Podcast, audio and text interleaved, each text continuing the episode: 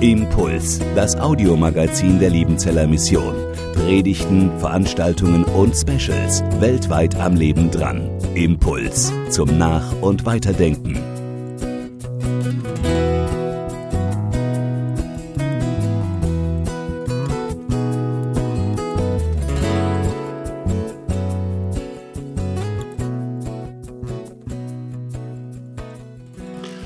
Einen schönen guten Morgen auch von meiner Seite. Vor circa einer Stunde habe ich zu meiner, ja schon ein bisschen länger her, habe ich zu meiner Frau gesagt, schade, so ein schöner Wochenspruch und ich darf nicht darüber predigen. Ich denke, dass dieser Wochenspruch deutlich weniger kontrovers wäre wie das Thema, das nun mir gegeben ist. Oder vielleicht habe ich mich in großer Naivität für heute eingetragen das Thema, wie ist es mit der Entrückung? Das ist nämlich bis heute umstritten und wird sehr unterschiedlich beantwortet. Sie müssen sich jetzt heute mit meiner Antwort zufrieden geben und vielleicht auch etwas auseinandersetzen. Der Text dafür steht hier, 1. Thessaloniker 4, Vers 13 bis 18 und ich lese zunächst diesen Text. Wir wollen euch aber, liebe Brüder, nicht im Ungewissen lassen über die, die entschlafen sind, damit ihr nicht traurig seid wie die anderen, die keine Hoffnung haben. Denn wenn wir glauben, dass Jesus gestorben und auferstanden ist, so wird Gott auch die, die entschlafen sind, durch Jesus mit ihm einherführen. Denn da sagen wir euch mit einem Wort des Herrn, dass wir, die wir leben und übrig bleiben bis zur Ankunft des Herrn, denen nicht zuvorkommen werden, die entschlafen sind. Denn er selbst, der Herr, wird, wenn der Befehl ertönt, wenn die Stimme des Erzengels und die Posaune Gottes erschallen, herabkommen vom Himmel und zuerst werden die Toten, die in Christus gestorben sind, auferstehen. Danach werden wir, die wir leben und übrig bleiben, sogleich mit ihnen entrückt werden auf den Wolken in die Luft, dem Herrn entgegen, und so werden wir bei dem Herrn sein alle Zeit. So tröstet euch mit diesen Worten untereinander. Eine kleine Vorbemerkung, ich werde jetzt nur auf diesen Text, fast nur auf diesen Text eingehen. Ich werde jetzt kein grundsätzliches Referat über die Entrückung halten und andere Texte mit einbeziehen, sondern wirklich hören, was sagt denn dieser Text unter anderem auch zu diesem Thema. Die Ausgangsfrage. Gibt es eine Entrückung im zeitlichen Abstand vor der Wiederkunft Jesu? Hier sind jetzt zwei Begriffe noch etwas in Klammer gesetzt. Der Bibeltext spricht ja von der Ankunft, von der Parousie, so das griechische Wort.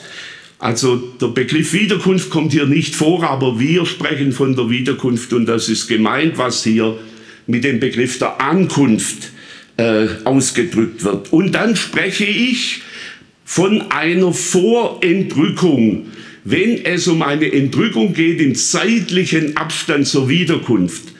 Also das ist jetzt meine Begrifflichkeit, aber dass es einfach geklärt ist. Also das ist da die Grundsatzfrage in der Auslegung bei diesem Text und auch bei ein paar anderen Texten. Gibt es eine solche Vorentrückung im Abstand, zeitlichen Abstand zur Wiederkunft von Jesus? Und was sagt dieser Text dazu? Ein paar Informationen, Angaben zum Stichwort Vorentrückung. Es gibt ja bis in die Gegenwart hinein diese Modelle, die einen gewissen Ablauf für die letzte Zeit, für die letzten Jahre vor der Wiederkunft Jesu äh, haben, so kleinen Fahrplan. Und da gibt es Modelle, die sagen, es gibt diese Entrückung der Glaubenden entweder 3,5 oder 7 Jahre vor der Wiederkunft Jesu. Haupt, das Hauptmodell ist sieben Jahre vor der Wiederkunft. Diese Zahlen gehen zurück auf Zahlenangaben in der Offenbarung. Ob sich diese Angaben in der Offenbarung auf eine Entrückung beziehen, darauf gehe ich heute nicht ein, weil das nicht der Predigtext ist. Ich habe in meinem Endzeitregal gekramt und bin auf dieses Buch gestoßen, das vielleicht manche Älteren kennen. Ein Endzeitroman aus dem Jahr 1970 mit dem Titel Und seine Zahl ist 666. So, das waren so die Endzeit-Knüller meiner Jugend, ja. Also wenn ich sage aus dem Jahr 1970, dann war ich damals etwas jünger wie heute.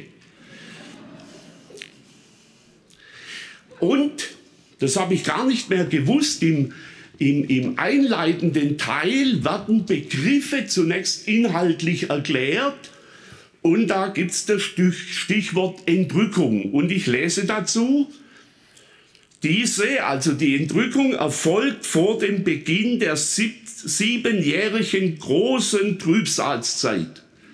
Die Entrückung erfolgt vor dem Beginn der siebenjährigen Trübsalzeit. Da haben wir genau das angesprochene Modell, sieben Jahre vor der Wiederkunft haben wir die Entrückung. Wenn die gläubigen Christen, die Toten und die Lebenden in einem Augenblick hingerückt werden, um Christus in der Luft zu begegnen. Und dann wird dieser Text 1. Thessalonicher 4, wie wir ihn gerade gelesen, gehört haben, ohne den Vers 18 abgedruckt.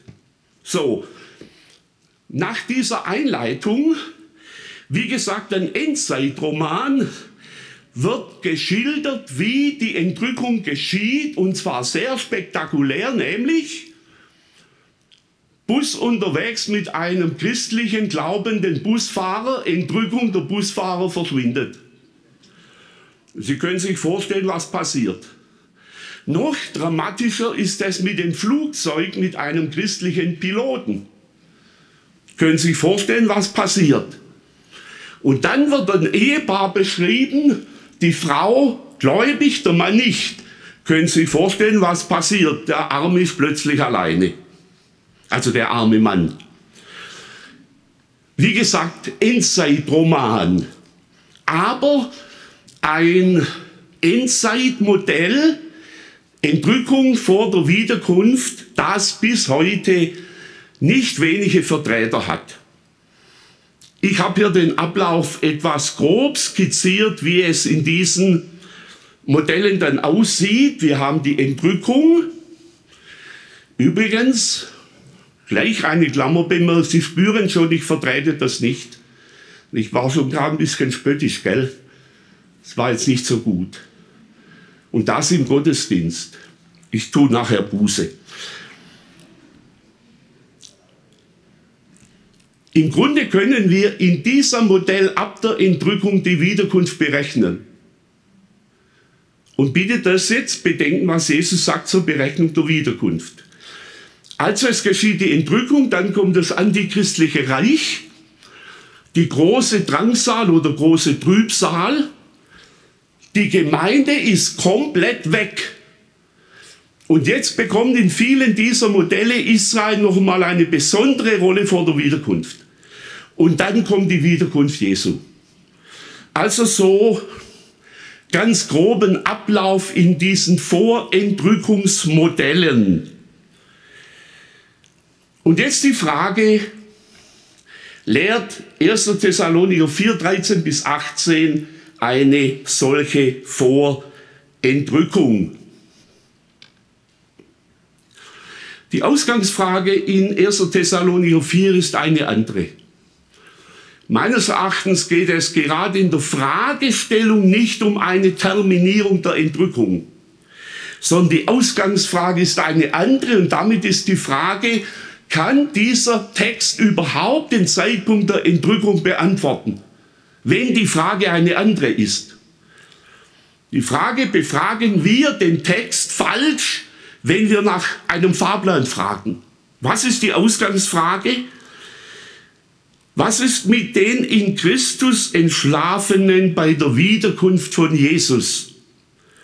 haben sie einen Nachteil gegenüber den Lebenden? Das ist die Frage dieses Textes. Die erste Christengeneration, da gab es offensichtlich Teile, wie groß, das weiß ich nicht, die eine lebendige Naherwartung haben und dachten, Jesus kommt noch zu unseren Lebzeiten. Und jetzt sind Gläubige verstorben. Und jetzt war offensichtlich die Frage, ja, was ist mit denen? Haben die einen Nachteil? Sind die benachteiligt? Im Grunde geht es hier um eine seelsorgerliche Frage derer, die ein Familienmitglied, ein gläubiges Familienmitglied verloren haben und jetzt die Frage stellen, ja, haben die einen Nachteil gegenüber denen, die noch leben? Ich habe hier bewusst formuliert, ist diese Frage und Sorge noch unsere Frage? Ist es noch unsere Frage heute? Treibt sie das um? Haben wir Lebenden bei der Wiederkunft Jesu einen Vorteil vor den Verstorbenen? Ist das unsere Frage? Ja, wenn es nicht unsere Frage ist, dann sage ich Amen und Tschüss. Ja, was machen wir dann noch mit diesem Text? Aber dass es, ich halte es für ganz wichtig, nicht, dass wir Texte nicht mit Fragen belassen, die diese Texte gar nicht beantworten wollen. So, aber mindestens auf die Frage damals hat Paulus eine Antwort. Paulus hat eine Antwort. Wir wollen euch nicht in Unkenntnis lassen.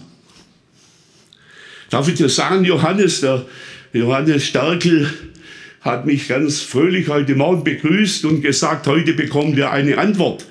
Dann habe ich gesagt, das weiß ich noch nicht ganz genau, ob sie meine Antwort zufriedenstellt. Aber Johannes hat gesagt, ja, das steht ja hier, Paulus will uns nicht in Unkenntnis lassen. Also, Sie bekommen heute eine Antwort nicht von Schmied, sondern von Paulus. Und das ist ja noch viel mehr wert, oder? Also, wir wollen euch nicht in Unkenntnis lassen. Der christliche Glaube hat Antworten. Nicht auf jede Frage, aber auf viele Fragen. Der erste Korintherbrief ist ein einziger Antwortbrief auf Fragen, die in der Gemeinde in Korinth da waren. Und auch hier, das hat offensichtlich Leute umgetrieben und Paulus gibt eine Antwort. Der christliche Glaube ist nicht ohne Antwort, das ist sehr tröstlich. Wir können auch anders sagen, der christliche Glaube ist nicht ohne Lehre.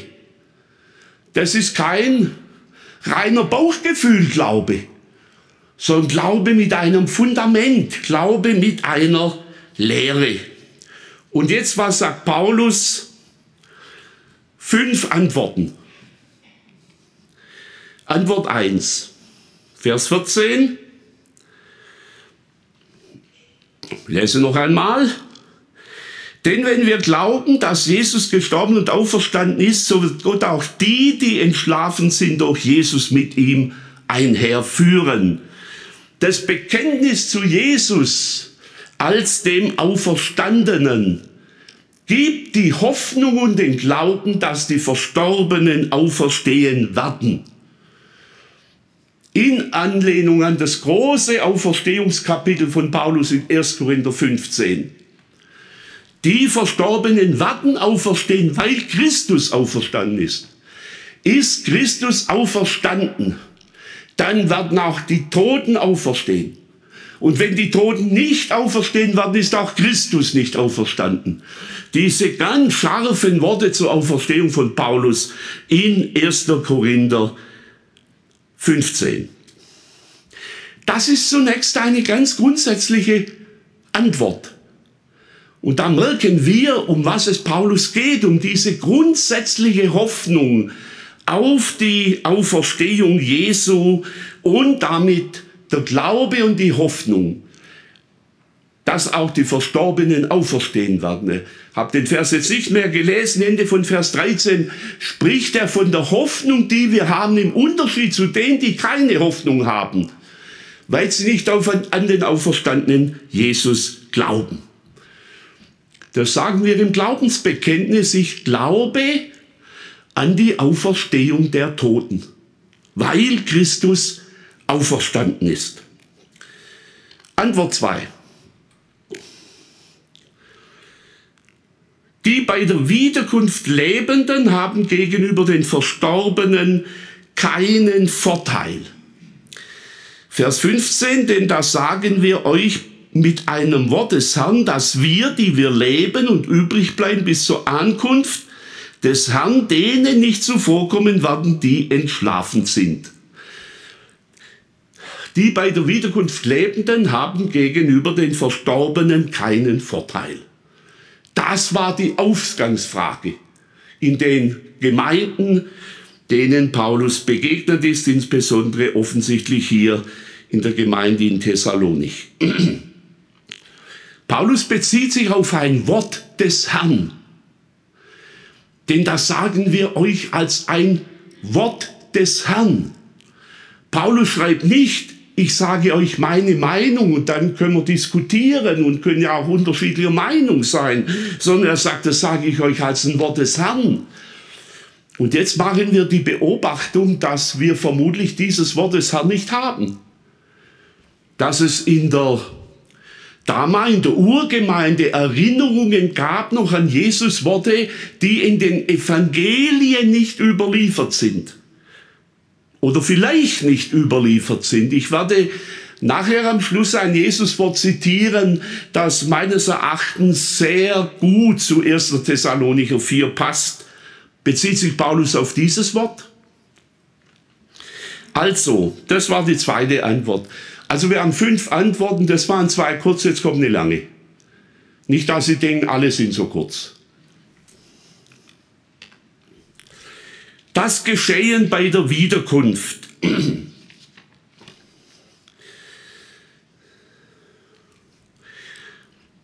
Paulus beschreibt zuerst die Auferstehung der in Christus Verstorbenen.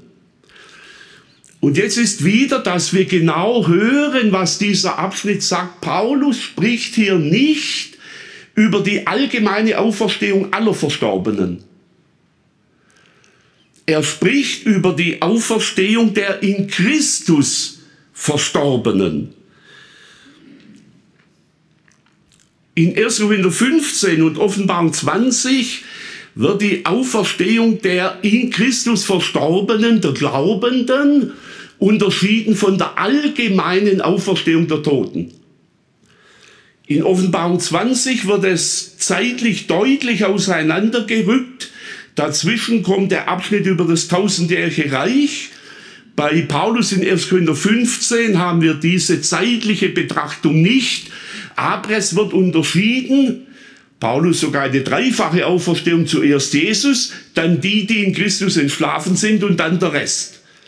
Aber wir haben diese Unterscheidung der Auferstehung der Glaubenden und der Auferstehung der Nichtglaubenden.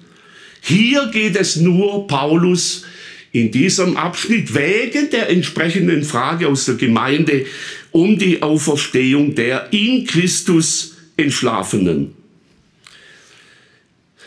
Die Lebenden werden dann mit dem auferweckten Verstorbenen und jetzt ein ganz kleines, aber wichtiges Wort, zugleich zu Jesus hingerückt, zugleich. Und damit untermauert Paulus, die Lebenden haben keinen Vorteil, sondern es geschieht zugleich. Wir sind bei der dritten Antwort nach wie vor. Es geht also bei der Wiederkunft um eine doppelte Vereinigung der Lebenden mit den auferweckten Verstorbenen, Glaubenden und alle zusammen, die Verbindung, die Vereinigung, die Gemeinschaft mit dem wiederkommenden Jesus. Der Ort des Geschehens wird genannt, es ist in der Luft, denn Christus kommt mit den Wolken des Himmels und in diesem Bereich geschieht jetzt die Vereinigung zwischen Christi, Christus und der Gemeinde aus den auferweckten Verstorbenen und den bei der Wiederkunft lebenden Gläubigen. Christus kommt mit den Wolken des Himmels im Blick auf solche Erscheinungen ist, sind die Wolken des Übergangsfahrzeugs von der sichtbaren in die unsichtbare Welt oder umgekehrt. Also es geschieht bei der Himmelfahrt umgekehrt. Jesus wird von einer Wolke aufgenommen, dann ist er unsichtbar. In der Wiederkunft kommt er mit einer Wolke und wird dann sichtbar. Das beschreibt also der Himmelfahrtsbericht in Apostelgeschichte 1 und ähnlich dann auch der Bericht über die Wiederkunft in der Offenbarung des Johannes Kapitel 19. Also dann die Vereinigung mit Jesus in dem Bereich, in dem Jesus wiederkommt.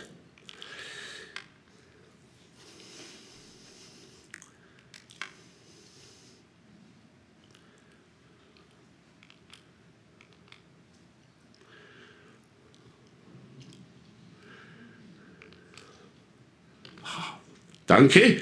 Wollte gerade sagen, bei der Wiederkunft von Jesus hört es dann auch mit der Technik auf. Die brauchen wir dann nicht mehr, wird dann anderweitig geregelt. Also Antwort 4 jetzt. Es wird eine Begleiterscheinung beschrieben musikalischer Art. Das Geschehen wird begleitet von der Stimme des Erzengels und der Posaune Gottes. Und jetzt stelle ich noch einmal eine Frage an das Vorentrückungsmodell. Posaune Gottes kann dies von der Welt ungehört und ungesehen bleiben. Also dass die Welt bei der Entrückung nur das Verschwinden des gläubigen Busfahrers wahrnimmt und des gläubigen Piloten und sonst nichts, nichts von Jesus. Ich denke, wenn man einmal anschaut, wie die Posaune in der Bibel, vor allem im Neuen Testament vorkommt, dann bin ich der tiefen Überzeugung, das kann nicht ungehört bleiben. Wie gesagt, da denke ich dann auch ein Wort von Jesus, das in die ähnliche Richtung weist. Also diese musikalische Begleitung. So, Antwort 5, das Ziel in Vers 17 und wir werden gemeinsam beim Herrn sein, alle Zeit. Ich denke, das ist das eigentliche Ziel. Die Verstorbenen, die dann bei der Wiederkunft auferweckt werden und die an Christus Glaubenden, die noch leben, werden bei dem Herrn sein, alle Zeit. Also ich habe gesagt, fünf Antworten, aber keine Sorge, ich muss jetzt noch ein bisschen zusammenfassen. Also es kommen noch ein paar Dinge. Frage lässt sich aus diesem Text eine Vorentrückung ableiten. Ich sage ganz ehrlich meine Meinung, meines Erachtens nicht. Ich persönlich bin auch der Überzeugung, dass wenn nicht aus diesem Text als ein Basistext, ich habe das ja hier gezeigt, nicht Entrückung sieben Jahre vor der Wiederkunft und dann wird 1. Thessalonicher 4 abgedruckt. Wenn nicht aus diesem Text, dann meines Erachtens auch aus keinem anderen Text, weder aus der Insightrede Jesu noch aus der Offenbarung.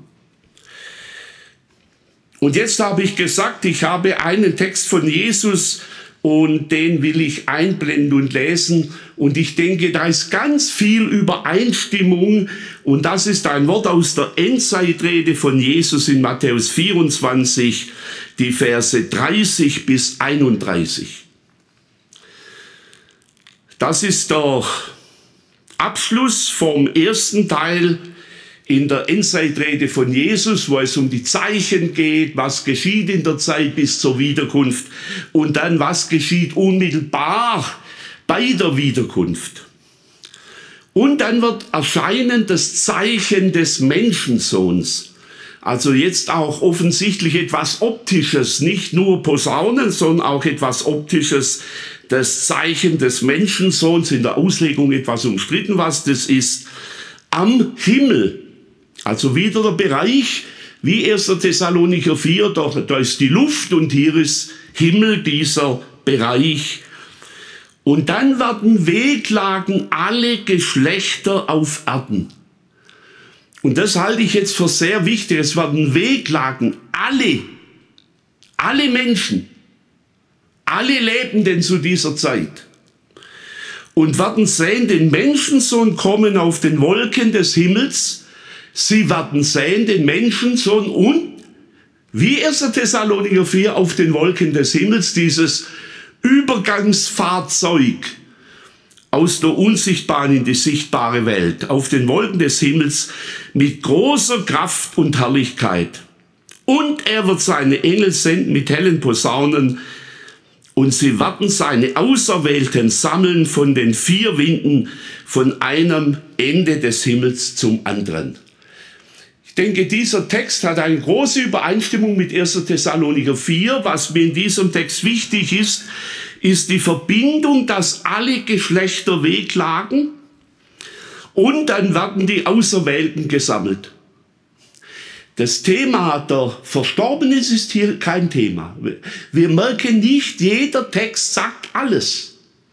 Und dieser Text, Jesus sagt hier nichts über die Verstorbenen, sondern mit der Wiederkunft eine Reaktion aller Geschlechter auf Erden. Und dann werden, die Posaunen kommen in diesem Text auch vor, die Auserwählten gesammelt von den vier Winden. So das Jesuswort ist es das Wort, auf das sich Paulus bezieht, das wissen wir nicht. Oder hat Paulus noch ein anderes Wort von Jesus gewusst, das wir heute nicht mehr haben und das auch vielleicht die Entrückung deutlicher thematisiert hat. Fazit. Ich denke, wir sollten uns in unserer Erwartung nicht auf eine biblisch-textlich unsichere Vorentrückung fixieren, sondern auf die Wiederkunft von Jesus. Ich erinnere mich, Jugendzeit, Endzeit-Thema, Ära so stark, wie ich es bisher dann nicht mehr erlebt habe. Es gab dann ein großes Abflachen der Endzeit-Thematik, äh, weil die damaligen konkreten Erwartungen sich nicht erfüllt haben. Aber ich erinnere mich an eine ältere Frau aus der Gemeinde, die sagte zu den anderen Geschwistern, sagte, wir müssen keine Angst haben vor der großen Trübsal, denn wir werden vorher entrückt. Es gibt ja eben solche Modelle, die eine weltweite Drangsal erst nach der Entrückung erwarten. Wir müssen keine Angst haben, denn wir werden vor der großen Trübsal entrückt. Wenn eine Vorentrückung nicht sicher ist, sind solche Positionen gefährlich, aus meiner Sicht.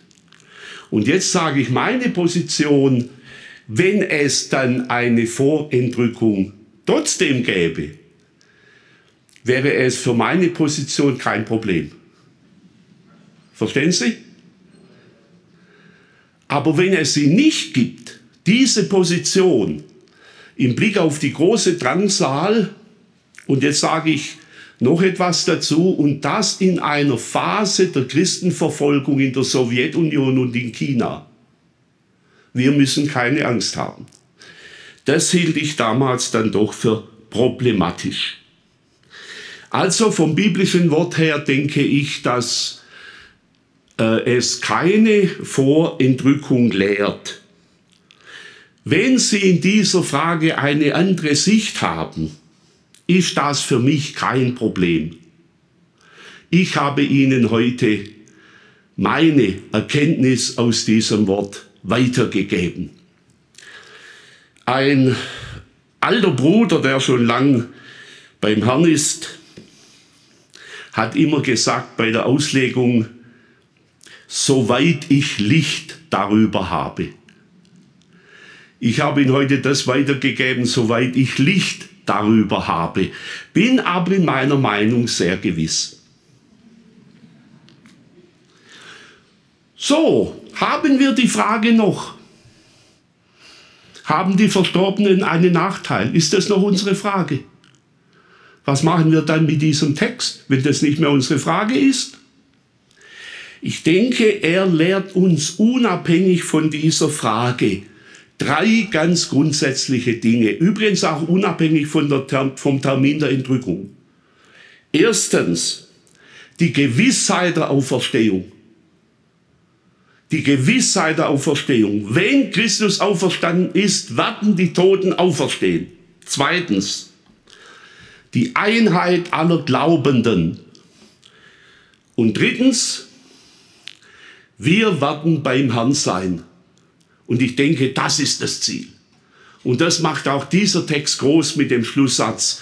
Wir werden bei dem Herrn sein und damit tröstet euch. Amen. Impuls ist eine Produktion der Liebenzeller Mission. Haben Sie Fragen? Würden Sie gerne mehr wissen? Ausführliche Informationen und Kontaktadressen finden Sie im Internet unter www.liebenzell.org. Die Liebenzeller Mission produziert ebenfalls das Fernsehmagazin Weltweit am Leben dran. Informationen zur Sendung und zum Empfang gibt es unter www.weltweit-magazin.de.